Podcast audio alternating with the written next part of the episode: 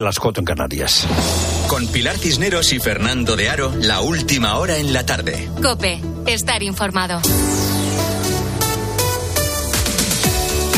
Muy buenas tardes a la gente, gente.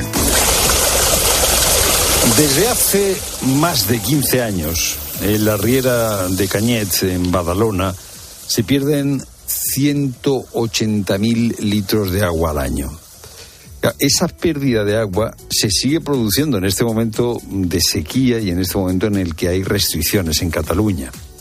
¿Por qué se pierde agua en Riera de Cañet, en eh, Badalona? Porque hay tuberías, red de tuberías, que está rota. Una red de tuberías que está rota. El organismo que se encarga del suministro del agua en Cañet, en Badalona, dice que, hombre, tampoco es para tanto. Jo entenc que el concepte de dos litres per segon pot semblar un, un, una dimensió molt important, però és que n'hi passen 4.000. Per tant, la pèrdua és d'un 0,0002%. La pérdida es de un 0,002% y no es para tanto, dicen en eh, aguas del Ter de Llobregat. Hombre, 180.000 litros de agua durante más de 15 años, pues sí, sí es para tanto, sí es para tanto. Y ya digo, esto sucede en una Cataluña donde ha habido que eh, decretar restricciones por la falta de agua. Seis millones de personas tienen restringido y limitado el consumo de agua en prácticamente todas las actividades. Y esto no es una excepción. Esto que pasa en Cañete, en Badalona, en Riera de Cañete, en Badalona, no es una excepción. En España, que es un país seco, tenemos un problema con el agua, pero en España tenemos un problema con el agua que perdemos. Nos falta agua porque no llueve. Y cuando llueve, cuando tenemos el agua lista, perdemos mucha agua. Perdemos mucha, muchísima agua. Perdemos 0,6 billones de litros de agua. Para hacernos una idea, porque tanta cifra marea, ¿no? Pues esto equivale a llenar 192.000 piscinas olímpicas. Eh, para intentar comprender mejor las magnitudes. Bueno, pues es el agua que se pierde en toda España es la mitad del agua que consume Andalucía en un año. Esto es más fácil que tanta cifra. O sea, la mitad del agua que consume Andalucía en un año es el agua que se pierde porque las cañerías están en mal estado. En la Diputación de Maleaga eh, se han tomado la cosa en serio y han empezado por el principio. El principio es supervisar las cañerías. ¿eh? Han supervisado más de 800 kilómetros de tuberías y han hecho un informe. Francisco Salado, Diputación de Málaga se han analizado 74 municipios en los que se han detectado que se pierde 20.500 metros cúbicos al día, que supone 7,45 hectómetros cúbicos al año. Con el agua que se pierde se podría abastecer durante todo un año a una población de 100.000 habitantes. O sea, lo que se pierde en agua, lo que se pierde del agua de Málaga, serviría para dar de beber para dar de beber, para dar de ducharse, para dar de todo a 100.000 habitantes durante un año. en la Diputación de, de Málaga, ya digo, han hecho este análisis que en muchos sitios no está hecho, porque no sabemos, por ejemplo, cuánta agua se pierde en España en los municipios que tienen menos de 20.000 habitantes, porque eso nadie lo ha contado. También en Málaga se ha puesto en marcha una iniciativa interesante.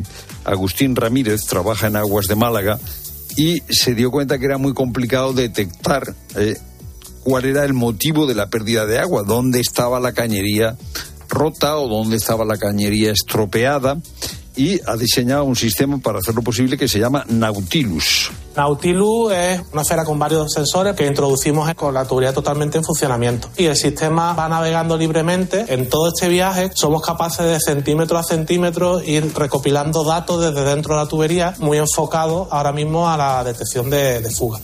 Las sequías tienen una ventaja y es que mejoran la gestión del agua. Eso sucedió, por ejemplo, en la sequía del 90.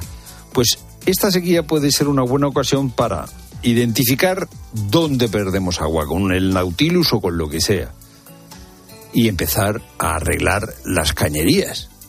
Porque eh, mal está que no tengamos agua pero mucho peor es perder la que tenemos. Es lo primero, no lo único. Buenas tardes, pero Cinderos. Buenas tardes. Israel anuncia que va a extender su ofensiva militar a Rafah, en el extremo sur de la franja de Gaza, fronteriza con Egipto. Una zona en la que viven evacuadas más de un millón de personas. De hecho, el primer ministro israelí, Benjamín Netanyahu, ha ordenado a las fuerzas de defensa que elaboren un plan para evacuar a la población civil de las áreas de combate. Álvaro García. Israel intenta eliminar a los terroristas en Han Yunis mientras planifica su ofensiva hacia Rafah. Netanyahu cree que es imposible eliminar a Hamas sin antes acabar con sus fuerzas ubicadas en esa localidad. No es fácil evacuar esa zona, en primer lugar, porque allí entra la ayuda humanitaria y segundo, porque hacia ese sur de Gaza se han desplazado los que antes vivían en el norte y tuvieron que huir de sus casas. En estas últimas horas se había hablado de esta posible ofensiva y de hecho UNICEF aseguraba que esto supondría otro giro devastador en el conflicto. Allí viven más de 600.000 niños y sus familias. Un ataque que, por cierto, no contaría con el respaldo de Estados Unidos. Esta madrugada la Casa Blanca ha alertado de que sería literalmente un desastre para la población civil. Y las lluvias por el temporal Carlota y las protestas de los agricultores complican a esta hora la situación en las carreteras a las puertas del fin de semana. De hecho, las tractoradas en varios puntos del país colapsan el tráfico, sobre todo en Extremadura y Castilla-La Mancha. Nos vamos a la Dirección General de Tráfico. Alba buenas tardes. Buenas tardes. En esta jornada marcada por la lluvia y las movilizaciones agrícolas, estamos pendientes del corte de varias carreteras de la red viaria principal. En Cuenca, la A3 en Castillo de Garcimuñoz, en Sevilla, la 92 en Osuna y también la AP4 en Lebrija, sentido Cádiz. En Zaragoza, la A23 en Villadod, la A68 en Cartuja Baja y la AP2 en La Almolda y en Segovia, afectada la Nacional 6 en Villacastín. Además, son numerosas las vías secundarias afectadas en Andalucía, Extremadura, Castilla, León y Aragón, por lo que les recomendamos que consulten el tráfico antes de salir a la carretera. Y crecen los casos de tosferina respecto al año anterior, una enfermedad respiratoria para la que existe vacuna y que lleva mucho tiempo entre nosotros. La última comunidad en registrar casos es Madrid, con varios pequeños focos en dos colegios. Nada que ver con el brote de Guadalajara, con más de 140 afectados, 41 casos en Aragón y 7 en Lleida. Es un virus muy molesto por la tos casi imparable, pero que no tiene por qué ser grave en la mayor parte de los casos. Por ello, el pediatra Quique Basat acaba de lanzar un mensaje de calma a aquí, en la tarde de COPE.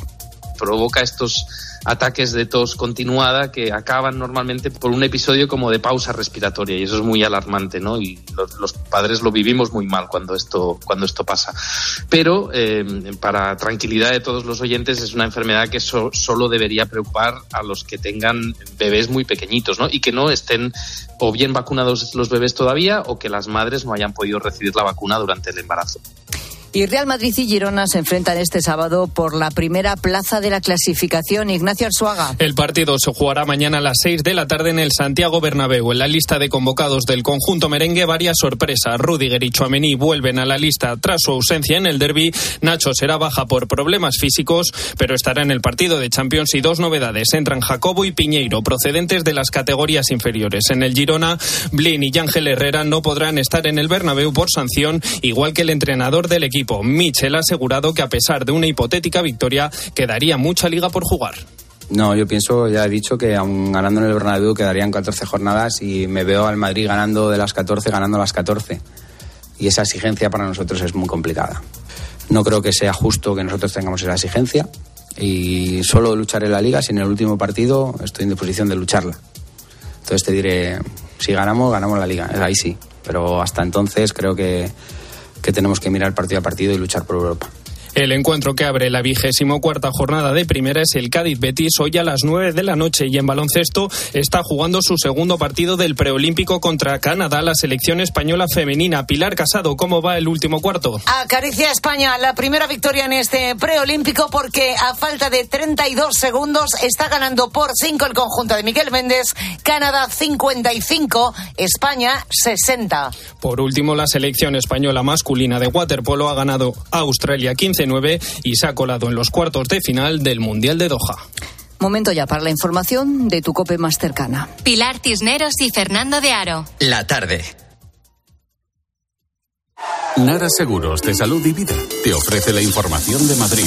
¿Qué tal? Buenas tardes. 12 grados en la puerta de Alcalá. Nos espera un sábado con cielos nubosos y un domingo bastante frío y con chubascos. En cuanto al tráfico, retenciones de salida por la 1 en Torrejón, A3 Rivas, A4 Pinto, A5 Alcorcón y Navalcarnero y A6 Torrelodones. Complicaciones en ambos sentidos en la M40 en Coslada hacia la A3, el plantío A6 y Pozuelo, Alcorcón y Campamento sentido A5. La Asociación vecinal Manzanares Casa de Campo ha mostrado su rechazo total a la mascletá que tendrá lugar en una semana, el domingo 18, en el Puente del Rey, con el triple de pólvora de una mascletá normal. La pirotecnia afectará gravemente a la biodiversidad de la zona, especialmente a las aves, pero también a los animales domésticos, subrayan los vecinos, que apoyan la concentración convocada por organizaciones ecologistas el 17 de febrero frente al ayuntamiento. Escuchas la tarde.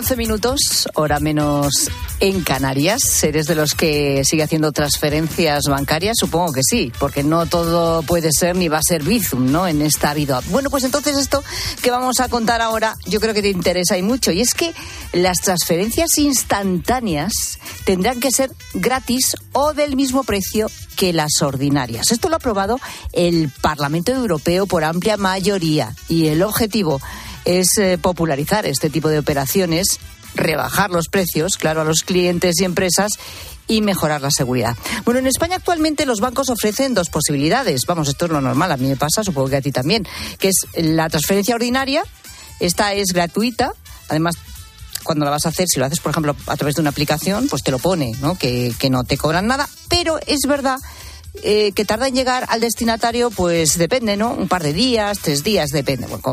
Y luego está la inmediata, la instantánea, en la que el dinero es verdad que llega en el momento, pero que ahí sí que te cuesta dinero. Y ojo con esa comisión, ¿eh? Porque puede variar mucho, puede ir desde un euro hasta 12 euros en algunos casos, que me parece una barbaridad, lo que se te puede cobrar por una operación instantánea. Así que este cambio en principio será una gran ventaja, digo yo, ¿no? Para todos nosotros, para los usuarios. ¿En qué casos puedes necesitar hacer una transferencia? Aparte a lo mejor, pues eh, si eres autónomo y, claro, haces pagos y demás. Bueno, pues me imagino el caso, por ejemplo, de tu hijo, que está fuera de casa, estudiando, por ejemplo, necesita que le hagas un ingreso rápido para poder coger también. Claro, eh, tú dices, vale, pues le hago un ingreso y que espere tres días. Sí, pero imagínate que es algo que necesita urgentemente, pues porque se ha quedado sin dinero, le han robado y necesita algo para, para coger hasta un taxi, ¿no? O el autobús. Y dice, no, no, es que lo necesito ya. Eh, bueno, pues ese puede ser un motivo por el que tú quieras hacer una transferencia instantánea. Que dices, si está en España, pues tenemos la opción del Bizum que ya sabes que el Bizum, lo contábamos un día, se ha popularizado hasta unos niveles extraordinarios en nuestro país, pero no hay posibilidad de hacer Bizum con los países extranjeros. Así que esa puede ser una, una buena razón por la que queramos hacer una transferencia instantánea. Fíjate, fíjate en este dato que me ha llamado mucho la atención. Actualmente, 200.000 millones de euros quedan cada día bloqueados en los sistemas bancarios de la Unión Europea desde que se hace la transferencia hasta que llega a su destinatario. ¿eh? Y claro, pues se pretende agilizar todo este proceso. Bueno, los bancos van a tener 12 meses, eso sí, para aplicar el nuevo reglamento. Preguntas que nos hacemos. ¿Ventajas que supone esto para los usuarios? Aparentemente todas. Para el receptor de la transferencia, pues en principio parece que también. ¿Qué supone esto para la banca? Bueno, en fin, como tenemos muchas preguntas, lo mejor es preguntarle al experto, a Fernando Tías de BS, economista, escritor y nuestro profesor de economía de bolsillo. Fernando, ¿cómo estás? Hola, buenas tardes. Bien, Pilar. Bueno, yo creo que para el usuario, en principio, para el cliente, es positivo todo esto, ¿no? Sí, bueno, a ver, todo esto es más gordo de lo que parece, ¿eh? ¿Ah, o sí? sea, sí, sí, esto, vamos, a mí me, me parece una, un cambio eh, trascendental en muchos aspectos por lo que significa el cambio de tercio eh, respecto al sector financiero. Eh, A lo ver, voy a decir con- explícate, venga. Sí, lo voy a decir con, con frases eh, muy populares, porque se nos entenderá muy bien. La primera bien. Es, no, es no me vendas la moto. Es decir, fíjate, lo que le están diciendo al sistema financiero europeo, el Parlamento Europeo le dice, oye, no podéis ofrecer como una ventaja algo que la tecnología ya, ya provee. Claro. Es decir, eh, eh, oye, lo instantáneo lo estáis vendiendo como, bueno, te doy el servicio extraordinario de terror instantáneo, págame más porque la transferencia llega al acto. Y, y lo que ahora se le dice a la banca, por parte del Parlamento, por cierto, dan, eh, dan dos- 12 meses, ¿eh? Sí, es decir, sí, esto sí. no es inmediato, puede tardar No, no, un año. Pero lo, que- lo siguiente que le dicen es, no, no, no, ahora es al revés. Lo, instantáneo no es el servicio plus, es el servicio básico. O sea, por defecto, pago instantáneo.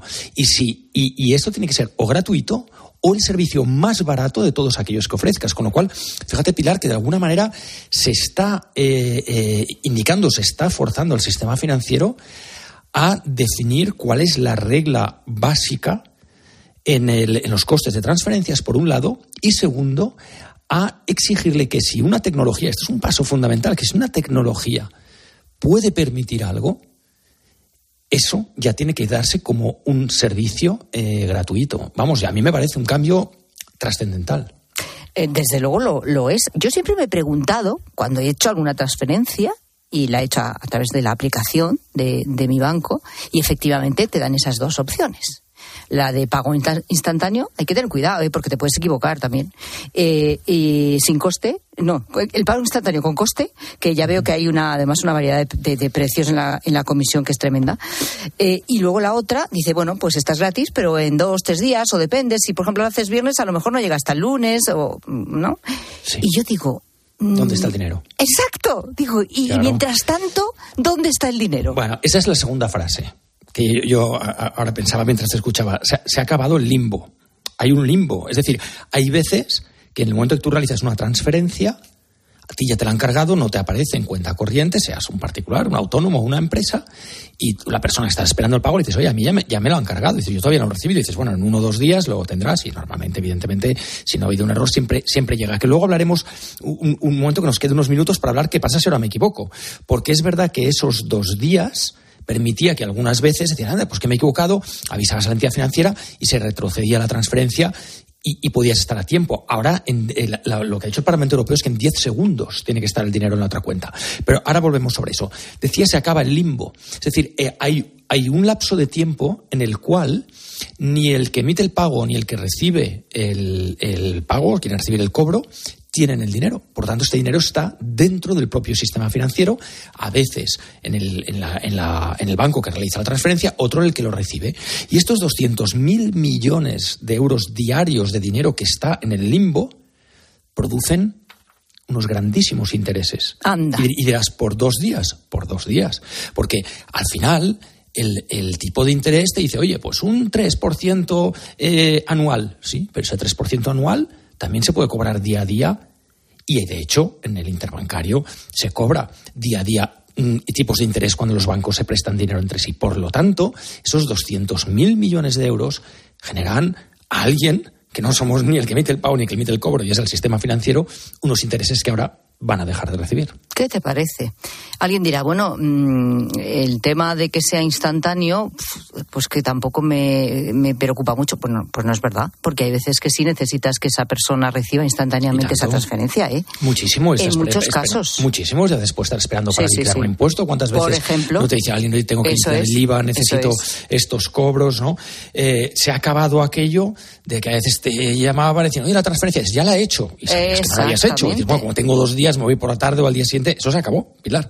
Eso se acabó y O ya se la he hecho. se No, me no, que no la que tengo. estás, por ejemplo, firmando un contrato de arras para compra de una vivienda y estás firmando el contrato con, con el vendedor y el vendedor quiere ver que tú realmente le has hecho el ingreso y quiere verlo en su cuenta, por ejemplo. O bueno, hay muchos momentos en que podría necesitarse que fuera instantáneo y oye, pues te cobran por eso y esto se va a acabar. Es decir, tienen 12 meses, eso es verdad, lo hemos explicado, para, para adaptarlo, pero bueno, al menos eh, está ya puesto en marcha y tarde o temprano tendrá que ser así.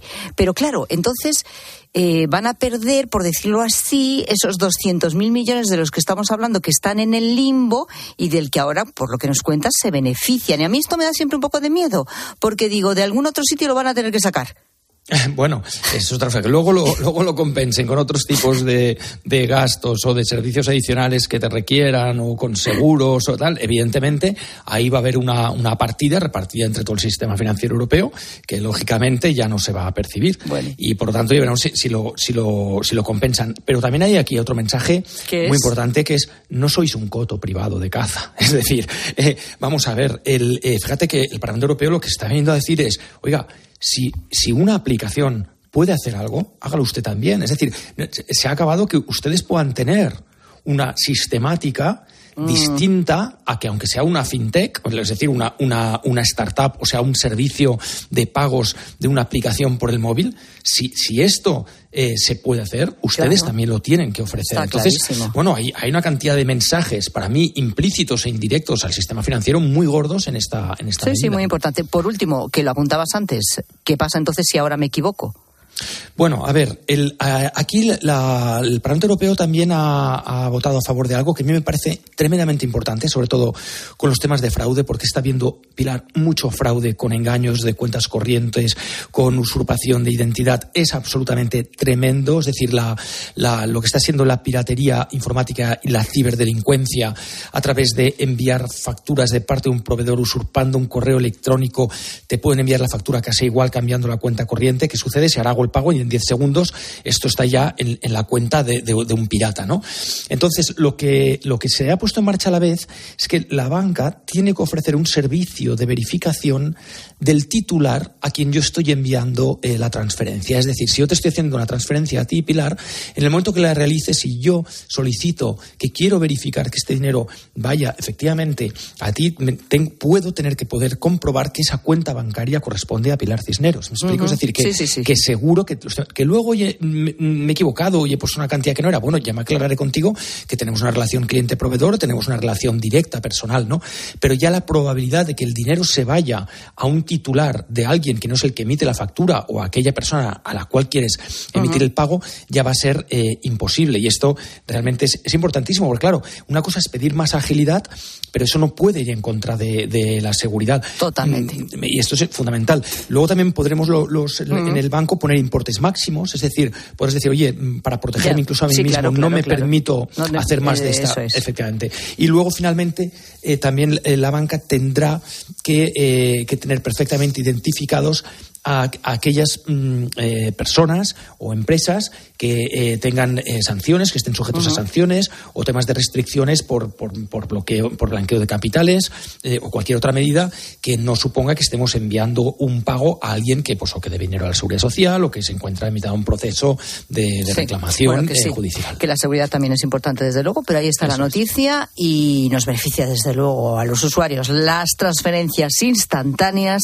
deberán ser gratis tener el mismo precio que las ordinarias. Fernando Trías de Bes, muchas gracias. Hasta pronto. Adiós.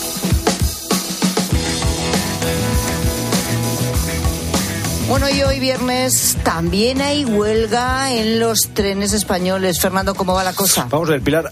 Son dos huelgas, en realidad, las que hay hoy. Hay una huelga de 23 horas que convoca comisiones obreras, una huelga de los trabajadores de Renfe.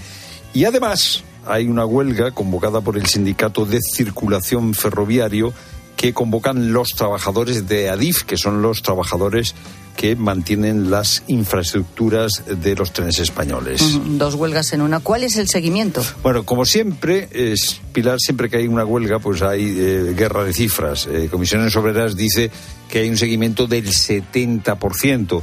Y las empresas Renfe y Adif dicen que en las primeras, hor- huelga- en las primeras horas de la huelga el seguimiento ha sido bajo, en un caso del 2,6% y en otro caso del 4,8%. ¿Y qué piden los huelguistas? Vamos a ver, en el caso de Renfe lo que piden es eh, la eliminación de una cosa que se llama las categorías de ingreso. ¿Esto qué es? Pues en, en 2016, para que eh, se pudiesen incorporar trabajadores a Renfe, eh, se inventó esto de las categorías de ingreso, que era, eh, digamos, eh, su contratación dentro de Renfe, pero con un 30% menos de salario. ¿Por qué? Porque en ese momento las condiciones económicas eran muy complicadas, porque la compañía tenía problemas.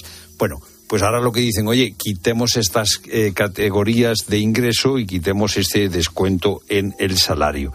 Y el otro objetivo de huelga, que es eh, la huelga de los eh, trabajadores de Adif, es que la semana laboral se reduzca a 35 horas. ¿Y qué pasa con los viajeros afectados? ¿Qué derechos tienen? Bueno, esto es muy importante, eh, lo de los viajeros, eh, que somos todos. Si el retraso es de una hora o de más de una hora, se eh, devuelve el 50% del billete. Y si el retraso supera los 90 minutos, es decir, la hora y media, se puede reclamar el importe completo del billete. Si el tren está cancelado, porque ha habido trenes que se han cancelado, eh, se puede cargar sin que te cueste, eh, se puede cambiar sin que te cueste nada, sin que haya cargo.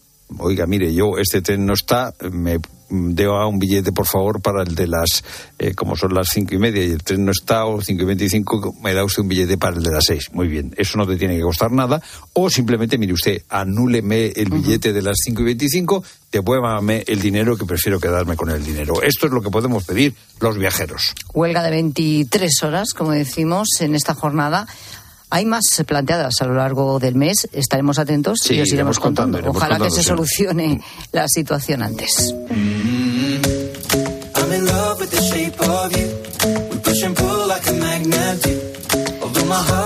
I'm Dentro de unos minutos aquí en la tarde vamos a hablar de los lapsus mentales del presidente de Estados Unidos. Joe Biden se defiende contra las críticas a su mala memoria, pero sigue confundiendo sobre todo los nombres de dirigentes políticos y algunos además que no son ni actuales, porque el otro día confundió a, a Macron con, vamos, quería decir Macron y dijo Mitterrand, en fin. Bueno, estas cosas. Eh, ¿Dónde que- estará el pobre Pobrecito. Nos vivo con los muertos. Confunde Biden. ¿Y a ti te ha pasado o te pasa a menudo eso de quedarte en blanco y qué rabia te da? ¿O cuál fue ese momento, no? Que lo pasaste especialmente mal, ese fallo de memoria que dijiste, ¿cómo me puede pa- estar pasando a mí esto justo en este momento? ¿Por qué? Bueno, pues queremos esa historia. ¿Qué dice la gente, gente? Pues mira, que a veces metemos el automático, hacemos las cosas sin darnos cuenta hasta que un día pues te quedas en blanco. Lo que nos ocurrió a nosotros parece increíble, pero no lo es. Imagínense un adolescente con un móvil. Pues ese fue mi hijo estas navidades. Va a meter el código PIN de desbloqueo del móvil, código incorrecto. No puedo ya recordar las veces que metió el código PIN y era incorrecto. Lo había olvidado. Dice que lo hacía mecánicamente con el dedo y lo Ah, había olvidado. Bloqueó completamente el teléfono, tuvimos que llamar a la compañía y esto nos costó dos, tres días hasta que pudimos solucionarlo. Parecía como increíble, pero fue tal cual, así. Buenas tardes pero no es increíble, a mí me pasa igual. O sea, yo, eh, en realidad, si me preguntan cuál es el código PIN de alguna cosa, yo no te lo sé decir. Yo lo- la memoria la tengo en los dedos. Y si lo tengo que pensar, no me acuerdo. Claro, pero tú muchas veces haces uno así automático porque te lo tienes mecanizado y, y- y te funciona hasta que llega un momento y dices, eh, ¿cuál era? Yo- pero no, lo has estado usando Yo, mucho. si no, es el caso de los si la- móviles. si la contraseña no me entra la primera, mm, malo, ¿eh? No sé, pero a mí malo esto me ha porque ya no pasado, me acuerdo, ¿eh? Sí, porque además ahí ya empiezas a confundir unas cosas con otras, Sí, sí, ¿no? sí, Si no claro. te- Pero aún así, Le sabiéndola metes también te la pasa. contraseña del lavavajillas al, al, Al móvil. al Bueno, eh, hablar en público y quedarse en blanco. Muy mala combinación. Hola, buenas tardes. Pues mira, yo me quedé en blanco delante de un auditorio de unas 400 personas. El auditorio estaba formado por compañeros y directivos de mi empresa y tenía que explicar un proyecto best practice que había realizado. La había estado ensayando durante no sé cuántos días es delante de un espejo Ese y es cuando error. estoy en el escenario delante de toda esta gente, pues la verdad es que me quedé en blanco. Pasé un muy, muy mal rato. El tiempo parecía que pasaba muy lentamente. Creo que internamente conté hasta 10 y luego ya empezaron a, a venir las palabras, pero la verdad es que lo pasé muy mal. Muchas gracias. Aquí, no, no, esto es una cosa. Terrorífica. eh, no, que sucede muy a menudo. Cuando tú intentas eh, en una intervención pública o una intervención oral memorizar lo que vas a decir, es inevitable que te pase esto. O sea, hay que evitar la memorización. Yo me acuerdo un tiempo eh, estuve dando clase de una cosa que llamaba eh, presentación en televisión, ¿no? Y entonces to- todos los alumnos eh, se me- me- memorizaban lo que iban a decir delante de la cámara y era el momento en que se quedaban en blanco.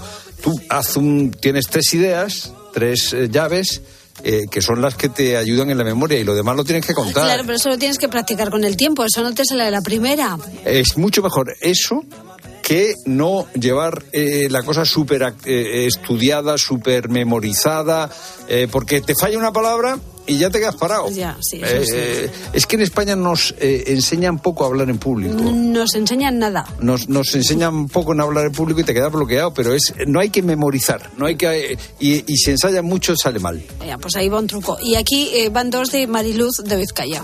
Buenas tardes a la gente, gente. Una, cuando en un trabajo a mi encargada la llamé mamá en vez de por su nombre y me quedé tan pancha. Y otra, trabajando de teleoperadora, mm, bueno, recibí una llamada, la atiendo y al despedirme, en vez de decirle que tenga una buena tarde lo que fuera, le mandé un beso. Yo no me di cuenta, pero cuando vi a mis compañeros que se me quedaban mirando y me lo contaron, pues claro, encima era una persona extranjera que creo que era hindú, pero bueno, que paséis. Bueno, pues sí, recibió Bueno, con mucho pero- agrado tu beso. Claro. ¿Eh? Eh, Pero- pues dice que cariñosa. Oye, ¿no? pues esto no es un persona. lapsus, esto es un exceso de, De un- un, derroche de cariño. Sí, ¿eh? sí, sí, te salió automático. El ca- exacto, pone el piloto automático. Madre mía. Pero lo de mamá, eh, A claro, la aquí, aquí está. No, ¿Por qué estás pensando en otra cosa? Yo qué no, sé. no, no, aquí ya entramos en el terreno del significado de los lapsus. Bueno, es mejor no entrar ahí. Freudiano, sí, sí, como el no super yo no controla, pues igual asocias a la jefa con la autoridad materna. madre. Eh, túmbese usted en el diván que voy a psicoanalizarlo. Bueno, pues psicoanalizados o no, el caso es que lapsus tenemos yo creo que la mayoría, ¿no? De nosotros. ¿Cuándo la mala memoria te jugó una mala pasada? ¿Lo pasaste realmente mal? ¿Cómo saliste de ese momento? Queremos que nos lo cuentes. Arroba la facebook.com barra la y notas de voz al WhatsApp de la tarde 607 15 06 02. Eh, persiste en España esa imagen negativa, ¿no? La que tenemos incluso nosotros los españoles sobre nuestro propio país. ¿Cómo nos afecta esto, Fernando? Pues eh, nos afecta mucho porque seguimos teniendo un estereotipo sobre España. Vamos a hablar enseguida con Rafael Núñez, quien le ha dedicado a este tema bastante tiempo y que acaba de publicar un libro muy interesante.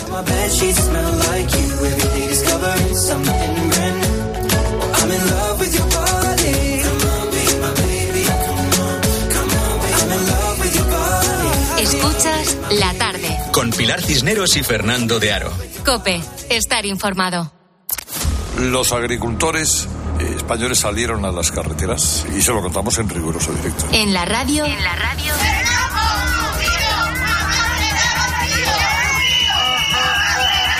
Todo pasa en Cope.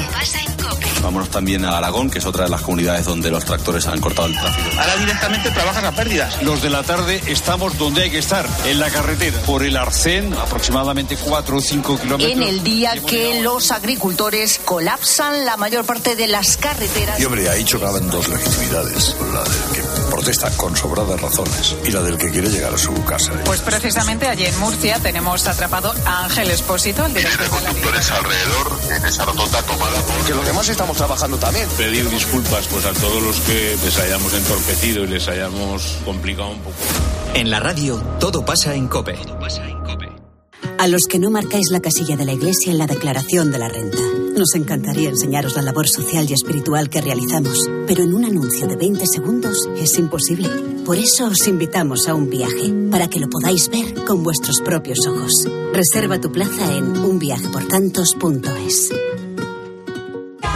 Si elegir es ahorrar for you, ahorra todas las semanas con ofertas como el plátano de Canarias a 1,35€ el kilo o el tomate bola Carrefour Origen España a 99 céntimos el kilo. Hasta el 11 de febrero en hipermercados, Market, Express, Web y App. Válido en Península y Baleares. Carrefour, aquí poder elegir es poder ahorrar. Segundas rebajas en Vision Lab. Hasta el 60% de descuento en gafas graduadas de sol, lentillas, audífonos. Hasta el 60%. Solo hasta el 29 de febrero. Más info en visionlab.es. ¿Un cóctel o un refresco? ¿Desayuno con zumo o café? Con la promo todo incluido de Costa no tienes que elegir. Las bebidas son gratis. Reserva tu crucero hasta el 12 de marzo y disfruta del paquete de bebidas gratis. Infórmate en tu agente de viajes o en costacruceros.es. Costa. Solo los más rápidos disfrutarán de ofertas increíbles en el corte inglés. 15% de descuento en sonido. Sony, Vieta, Bose, JBL, Sonos y Marshall. Una ocasión única. Consulta modelos en promoción. Así son las ofertas límite en el corte inglés. Hasta el 11 de febrero en tienda web y app.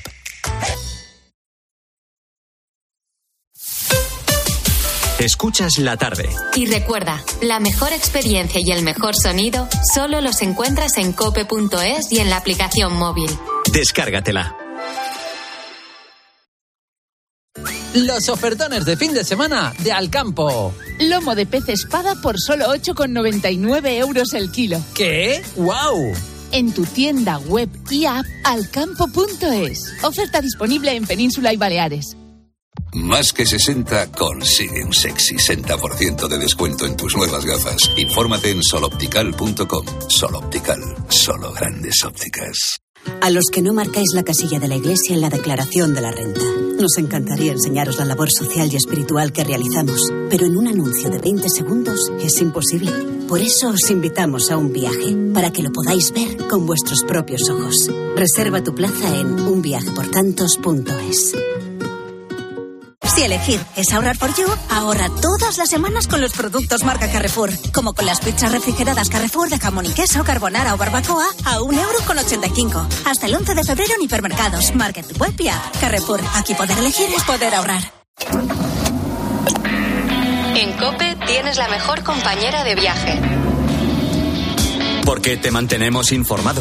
Reducción de la jornada laboral. ¿Cómo valora que diga el gobierno? Hay que trabajar una hora, o dos horas o tres horas menos a la semana, pero los trabajadores tienen que cobrar lo mismo. Te acompañamos en el camino con buenas historias. Y vivimos contigo el deporte. Aldini yo le veo ahí en el cepe y ya me tiembla la pierna, ¿eh? Y si tienes CarPlay o Android Auto, ya puedes instalar la app de Cope en la pantalla de tu vehículo.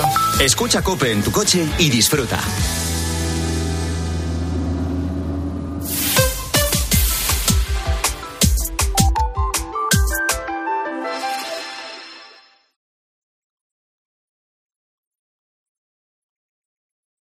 Pilar Cisneros y Fernando de Aro. La tarde. Cope, estar informado. Españolito que vienes al mundo te guarde Dios. Españolito que vienes al mundo te guarde Dios. Una de las dos Españas, adelante el corazón. Una de las dos Españas, adelante el corazón, decían los versos de Machado, Serrat le puso música, cada vez se habla más de las dos Españas. Rafael Núñez Florencio, gracias por estar con nosotros. Muchas gracias por En la la tarde de COPE, ¿no hay dos Españas o sí? Desde mi punto de vista, no. Lo digo mm, de esa manera. Categóricamente. Categóricamente. Eso es una simplificación que sirve a intereses políticos, pero nada más. Si te metes a analizar el asunto, por un lado puedes decir que hay muchas Españas, eso por un lado, y por otro, la contraposición, la polarización entre dos Españas que, que están algo así como en el duelo a garrotazos típico de, la pintura de Goya, eso mm, responde solamente a determinados intereses. Cuando te metes en el asunto te das cuenta que la cosa es mucho más compleja y que el país, en- en- eh, cuando, cuando tiene lugar, por ejemplo, la guerra civil, que, que se Sí. habla claramente de esas dos Españas, te das cuenta que la mayor parte de la población española lucha en el bando de- a- allá donde le toca. Ya, por razones geográficas. Por razones geográficas, por razones familiares y tal. Pero los, los verdaderamente, los que, los que verdaderamente querían tirarse todos los trastos a la cabeza eran una minoría. En ese sentido hay, evidentemente es verdad, hay do- dos secciones, pero no, yo no diría nunca dos Españas. Me Eh, repele eso. No hemos dicho que Rafael Núñez Florencio es historiador, profesor de filosofía, crítico eh, y autor de un libro que se llama El mito del fracaso español. Pero mm, después de la guerra de independencia, eh, por ejemplo, están por un lado los liberales, por otro lado los conservadores. El siglo XIX es un siglo muy complicado. Y ahora, eh, derecha e izquierda en España parece que no hay manera de que se pongan de acuerdo para nada, Rafael. Sí, ese, ese es el discurso que quieren hacernos, eh, que quieren hacernos creer. Yo me niego a entrar en ese juego, me niego a entrar en ese juego. Yo creo que el, el conjunto de la población española es, eh, es mucho más, eh, mucho más sensato, no, no, no tiende a esa polarización, a esa contraposición extrema, que mm, los políticos juegan con eso. Evidentemente, es decir, hay eh, sectores que, que tienen ideas distintas si quieres, incluso sectores enfrentados. Pero que eso necesariamente se tenga que traducir en un duelo a garrotazos por, por seguir el tópico, eso es lo que yo impugno. Totalmente inducido y, lo que yo impugno. Eh, en el fondo, el libro es, eh, en cierta manera, un alegato, eh, un alegato mm, justificado, argumentado contra ese planteamiento. Puedo prometer y prometo que nuestros actos de gobierno constituirán un conjunto escalonado de medidas racionales y objetivas para la progresiva solución de nuestros problemas. Puedo prometer y prometo. Adolfo Suárez, eh, eh, plena transición, eh, diciendo que puede prometer y que promete. Rafael, cada vez está más cuestionada la transición por ciertos sectores y también muy defendida la transición eh, por otros sectores. Eh, ¿Cuál es la, realidad de, la transición? De, hay quien habla del régimen del 78. Pues la realidad de la transición, como tantos otros eh, acontecimientos históricos, tiene sus luces y sus sombras. Tú dices que no es, tú dices, por ejemplo, que no es pacífica. No, no, no. Yo no digo que no sea pacífica. No, no. cuidado con eso. Cuidado con eso. No. Eh, lo que yo digo es que hay un sector de la historiografía que está insistiendo mucho en que la transición no fue pacífica. Pero eso hay que ponerlo también en su contexto.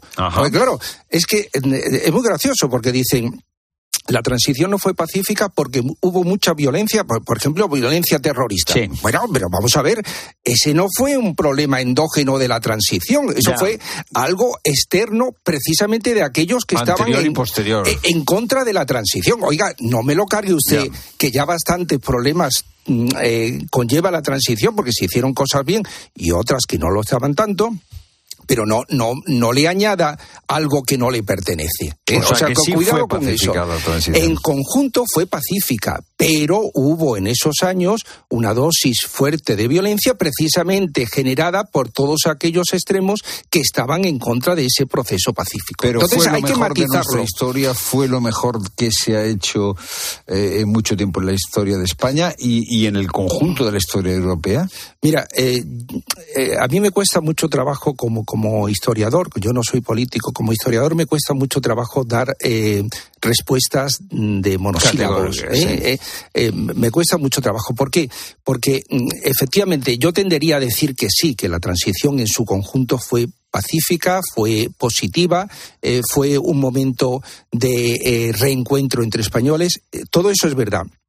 Pero no es menos cierto que la transición dejó una serie de problemas sin resolver e incluso en la propia Constitución hay una serie de cuestiones que no se hicieron de manera adecuada, por ejemplo el problema territorial, está clarísimo, que estamos pagándolo hoy en día. Claro, eh, eso no se puede desconocer. Eso me hace a mí ser crítico con la transición. Oiga, mire usted, estoy señalando los aspectos positivos, pero digo, oiga, como todas las cosas en la vida. No es blanco y negro. Efectivamente. Lo que pasa es que no te compran esa, esa mercancía, no te la compran. la mercancía de los grises. Eh, eh, eso eso no te la compran. Oiga, mire, ¿usted por dónde está? ¿Usted está conmigo o está contra mí? Mire, ¿cómo le hago yo ver que ni una cosa ni la otra. Después de la transición, eh, los socialistas eh, ganan, bueno, eh, un grandísimo margen en 1982 y llega el largo periodo del felipismo y llega la exposición de Sevilla, la Expo y llegan las Olimpiadas. Hoy podemos sentirnos satisfechos al poder ofrecer realidades tangibles que están a la altura de dichos compromisos. Queda inaugurada la Exposición Universal de Sevilla. Felipe González y eh, don Juan Carlos inaugurando esa exposición. Vamos a ver, en este momento hay quien eh, subraya mucho lo positivo que fue el gobierno largo eh, de Felipe González. Eh, se ha convertido el felipismo, digamos, en una referencia, ¿no? Aquel socialismo de Felipe González, ya lo quisiéramos ahora. ¿A ti qué te parece, digamos, esta exaltación del felipismo? perdona que te diga, pero es que estamos en el mismo problema. Esos son visiones interesadas. Hoy, hoy, tenemos, curiosamente, dos, dos posiciones que, que que, están intentando eh, conseguir la hegemonía. Por un lado, lo que tú dices, eh, que eh, por contraposición interesada, evidentemente, al gobierno actual, es decir, a la deriva del PSOE de Pedro Sánchez, se dice, uy, aquello, aquello fue una maravilla, aquello, bueno, bueno, con Felipe González esto no hubiera pasado. Y hay otra posición que, por el contrario, insiste en los defectos del felipismo, es decir, en, sobre todo en la corrupción. ¿eh?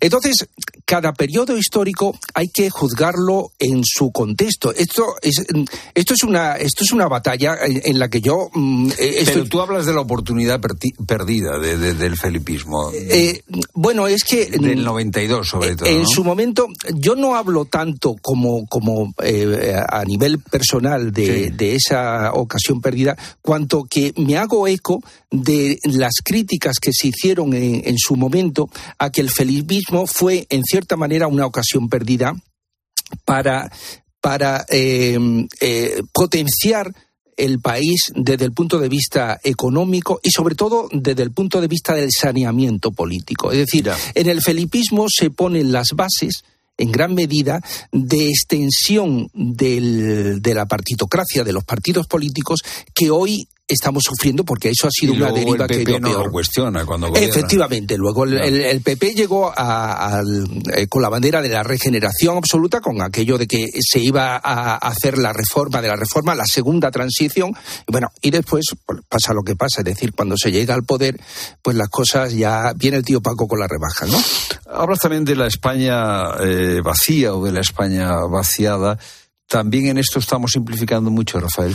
Bueno, lo, que yo digo en el libro es que tendemos siempre a cargar las tintas. ¿eh? Es decir, eh, yo cito en, el libro eh, algunas, algunos planteamientos que decía, bueno, la España vacía, la España vaciada, pues básicamente ha estado vaciada desde hace siglos.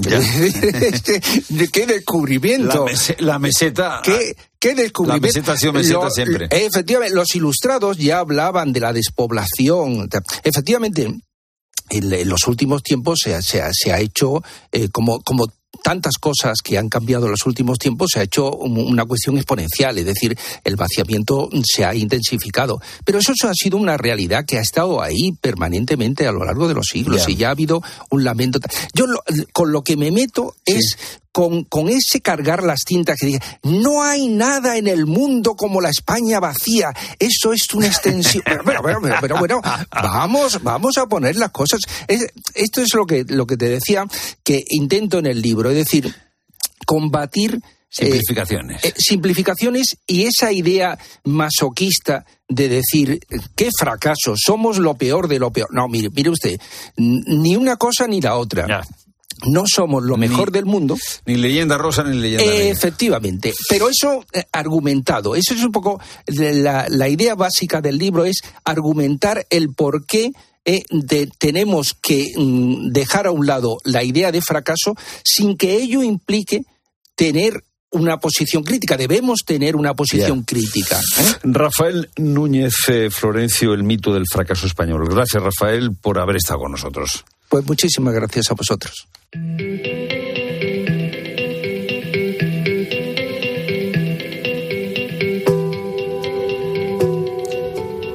Y a las 5 y 48 minutos cruzamos el Atlántico, nos vamos a Estados Unidos. Es raro encontrarse a alguien que, nos haya hecho esta pregunta. ¿Qué le pasa al presidente de Estados Unidos, a Joe Biden? Vamos a poner tres ejemplos de lapsus que ha protagonizado en esta misma semana. ¿eh? El primero durante un discurso de campaña en Las Vegas.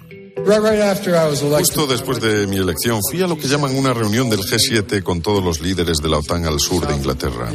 Y me senté y dije, Estados Unidos ha vuelto y Mitterrand de Alemania, quiero decir de Francia, Confunde al actual presidente francés, Emmanuel Macron, con François Mitterrand, que presidió Francia entre 1981 y 1995 y que murió hace 28 años. El segundo lapsus, días después, cuando hace referencia a una conversación con la ex canciller alemana Angela Merkel en 2021, como si hubiera sido con el canciller Helmut Kohl, fallecido en 2017. Y el último enseguida lo escuchamos, pero antes te pongo en contexto. El Departamento de Justicia ha estado investigando a Biden desde que a finales de 2022 fueran hallados en su domicilio de Delaware y en una oficina privada una veintena de documentos clasificados de la época en la que fue vicepresidente con Barack Obama. Este jueves, Robert Hart, encargado del caso, publica las conclusiones de la investigación y rechaza la imputación del mandatario por pruebas insuficientes. Bueno, hasta ahí todo bien, al menos para el presidente, pero las continuas referencias de ese informe a la mala memoria de Biden, pues claro, no han sido tan buenas. De hecho, Joe Biden organizó una rueda de prensa improvisada para tratar de defenderse y tratar de despejar dudas sobre su estado. Mi memoria está bien. Mire lo que he hecho desde que asumí la presidencia. Visiblemente enfadado, así contestaba las preguntas de los periodistas. Tengo buenas intenciones, soy un hombre mayor y sé qué diablos estoy haciendo. Soy el presidente y pongo este país nuevamente en pie. Tengo tan mala memoria que te dejo hablar. Aunque parte de su argumentario se cayó de golpe cuando, al finalizar la rueda de prensa, decidió volver al atril para responder una pregunta sobre Gaza. Inicialmente el presidente de México, Sisi, no quería abrir la puerta a Gaza para la entrada de material humanitario. Yo le convencí para que abriese la puerta. El presidente de México es Andrés Manuel López Obrador y Biden lo confunde entonces con el de Egipto, con Abdelafat al-Sisi también al contestar estas preguntas. Juan Fierro, corresponsal en Washington. ¿Qué tal? Buenas tardes. ¿Qué tal, Pilar? Buenas tardes. Total, que lo que tendría que haber sido un buen día para Biden acabó eh, muy mal, ¿no? Dando explicaciones por sus capacidades mentales y esto que ya sé, me imagino que era un clamor últimamente, pero ya pasa a las portadas de todos los diarios, abre informativos. ¿Qué está, ¿Qué está pasando, Juan? Bueno, es un, es un tema que se arrastra desde hace, desde hace tiempo, es decir, y está en las encuestas. El electorado, tanto demócrata como republicano, no quiere, y eso lo dicen las encuestas, hay más de un 60%, que dice que no quiere que Biden y Trump se vuelvan a presentar a las elecciones, que no quieren esos candidatos, que preferirían a otras. Pero no, no, nos, no nos vamos a librar de esa en, en, el mes de noviembre. Va a ser, ese va a ser, digamos, el ticket electoral entre el, en el que los Estados Unidos, los estadounidenses van a tener que elegir. Y ayer Biden estaba eh, furioso, estaba desafiante. Intentó hacer una defensa feroz, que como acabáis de contar, luego le salió mal. Se enteró del informe del fiscal especial cuando estaba en una reunión privada en Virginia con donantes del Partido Demócrata y las referencias que están saliendo de esa reunión hablan de un Biden mucho más enfadado, mucho más furioso, eh, diciendo tacos ¿no? De, lo que vimos luego en la rueda de prensa. Una rueda de prensa que tampoco estuvo exenta de, tensión ante eh, la intención de los periodistas de, de, preguntarle y repreguntarle, se iban pisando, iban elevando la voz y, y Biden, como te digo, furioso, desafiante, desafiante, intentaba contestarle. Desde luego, el debate eh, toda la mañana están los medios de comunicación, las portadas de todos los periódicos, está en la memoria eh, de Biden hasta tal punto que los máximos representantes republicanos en el Congreso y han dicho que Biden no está capacitado para seguir en el, en el cargo, que debería abandonar la presidencia y que habría que aplicar en todo caso la enmienda número 25 de la Constitución que dice que si el presidente no está en condiciones tiene que dejar el cargo. Eso lo tiene que decidir el Congreso. Eso no lo van a hacer. Lo pidieron ya cuando estaba Trump y tampoco se hizo. Así pues, bueno, se eleva un debate que estaba ya desde hace mucho tiempo en la sociedad estadounidense. Eh, Biden tiene 81 años, eh, Trump tiene 77 años y Biden logra la reelección, va a llegar al final de su mandato, del segundo mandato, con, con 86 años. 86, sí, casi, sí. Con 86 ya. Con lo cual, bueno, este es el, el, el, debate. Hoy tendremos alguna referencia más, porque a las 3 de la tarde, hora de aquí de Washington, que serán las 9 de la noche ahí en, en, en Madrid, en España, eh, el presidente Biden recibe al canciller alemán, a, a, Scholz, creo que no lo va a confundir con Col en este caso. Y veremos, a ver, no hay rueda de prensa que llama la atención, no hay una rueda de prensa posterior, pero seguramente en esas imágenes y en esas mínimas declaraciones cuando se sientan ambos en el despacho Val tendremos algún detalle más. Seguro. Eh, eh, entonces, por lo que dices, bueno, es verdad, es un debate que se arrastra desde hace tiempo, pero me imagino que cada vez pone más nervioso al propio Partido Demócrata, ¿no? Eh, porque, ¿qué dicen los sondeos, además de cara a las elecciones de noviembre? Están muy nerviosos, estaban ya y ahora lo están más, porque además muchos demócratas dicen hoy que no tenía que haber hecho esa rueda de prensa, la, que dio ayer, que ah, no estaba, que no estaba preparado, que no estaba centrado, que, no tenía que haberlo hecho, porque lo que ha hecho es empeorar todavía las cosas. Las encuestas, eh, unas dan dos puntos arriba a Trump, otras dan eh, dos puntos arriba a Biden, otras los dan eh, empatados di que todavía queda bastante para el mes de noviembre, para, para el momento en que los estadounidenses están citados en las urnas. Pero desde luego este tema lo vamos a arrastrar, lo vamos a seguir arrastrando. Y los demócratas, como dices, están nerviosos y ayer eh, lo decían, lo decían, se tenía que haber callado, se tenía eh, que haber eh, aguantado y haberlo preparado mucho mejor de lo que lo hizo. Otros dicen, no, no, tenía que haber salido como salió, pero en vez de defenderse de la manera que se defendió, lo que tenía que haber hecho es eh, atacar directamente a Trump, ir a por Trump, ir a, por el fiscal eh, especial. Es una crítica que hay también ahora en, todos los demócratas. Es decir, que el fiscal especial que hace ese informe que exonera al presidente Biden lo que hace es lo condena por el tema de la memoria. Y dicen muchos demócratas y muchos comentaristas que el fiscal se ha excedido es decir, que le ha hecho con esos comentarios que le ha hecho un gran favor a Trump del que es donante y que Trump lo oh. puso en el puesto en el que está. Bueno, sea como sea, la memoria de Biden y estos lapsus vuelven a primera página, como decimos, a abrir informativos. Veremos qué sucede en los próximos días. Lo contaremos. Juan Fierro, gracias. A ti, Pilar. Buenas tardes. Estás escuchando La Tarde de Cope. Y recuerda que si entras en cope.es, también puedes llevar en tu móvil las mejores historias con Pilar Cisneros y Fernando de Aro. Por fin llega el fin de semana. No dejes que ese dolor muscular te impida disfrutar de él. Por un fin de semana sin dolor, con Ibudol de Kern Pharma. Al dolor de cabeza, ni agua. Al dolor muscular, ni agua. Y al dolor articular, ni agua. Ibudol es el primer ibuprofeno bebible en formato stick pack para aliviar el dolor rápidamente, con agradable sabor y sin necesidad de agua. Al dolor, ni agua. Ibudol tenía que ser de Kern Pharma. Lea las instrucciones de este medicamento y consulte al farmacéutico. Ahorrar es fácil con Iberdrola. Cambia tu caldera de gas por aerotermia y ahorra hasta un 70% en tu factura de energía. Y además ahora te ahorras 1.000 euros en la instalación de tu aerotermia. Sí, sí, has oído bien. 1.000 euros. Climatiza tu hogar con aerotermia Smart de Iberdrola y empieza a ahorrar. Llama al 922 45 22 o entra en iberdrola.es. Iberdrola, por ti, por el planeta. Empresa colaboradora con el programa Universo Mujer. En la venta de tu coche puede ser un loser o un pluser. Un loser no valora su tiempo. Un loser se deja embaucar con ofertas de compra que no se respetan. ¿Quieres ser un pluser? Ven directo a Ocasión Plus para recibir siempre la mejor tasación pago en el acto y siempre con total transparencia. Ocasión Plus. Ya somos más de 200.000 plusers. ¿Te unes? A los que no marcáis la casilla de la iglesia en la declaración de la renta. Nos encantaría enseñaros la labor social y espiritual que realizamos, pero en un anuncio de 20 segundos es imposible. Por eso os invitamos a un viaje, para que lo podáis ver con vuestros propios ojos. Reserva tu plaza en unviajeportantos.es. Hola, soy Mar Márquez, piloto de MotoGP. Justo ahora salgo de entrenar, que ya toca volver a casa. Pero ¿sabes que ahora podemos hacer todos estos viajes diarios más sostenibles con los nuevos combustibles 100% renovables de Repsol y sin tener que cambiar de coche? En tu día a día, algo nuevo te mueve con los combustibles 100% renovables de Repsol que puedes usar ya en tu coche. Encuéntralos en más de 50 estaciones de servicio y a final de año en 600. Descubre más en combustiblesrenovables.repsol.com.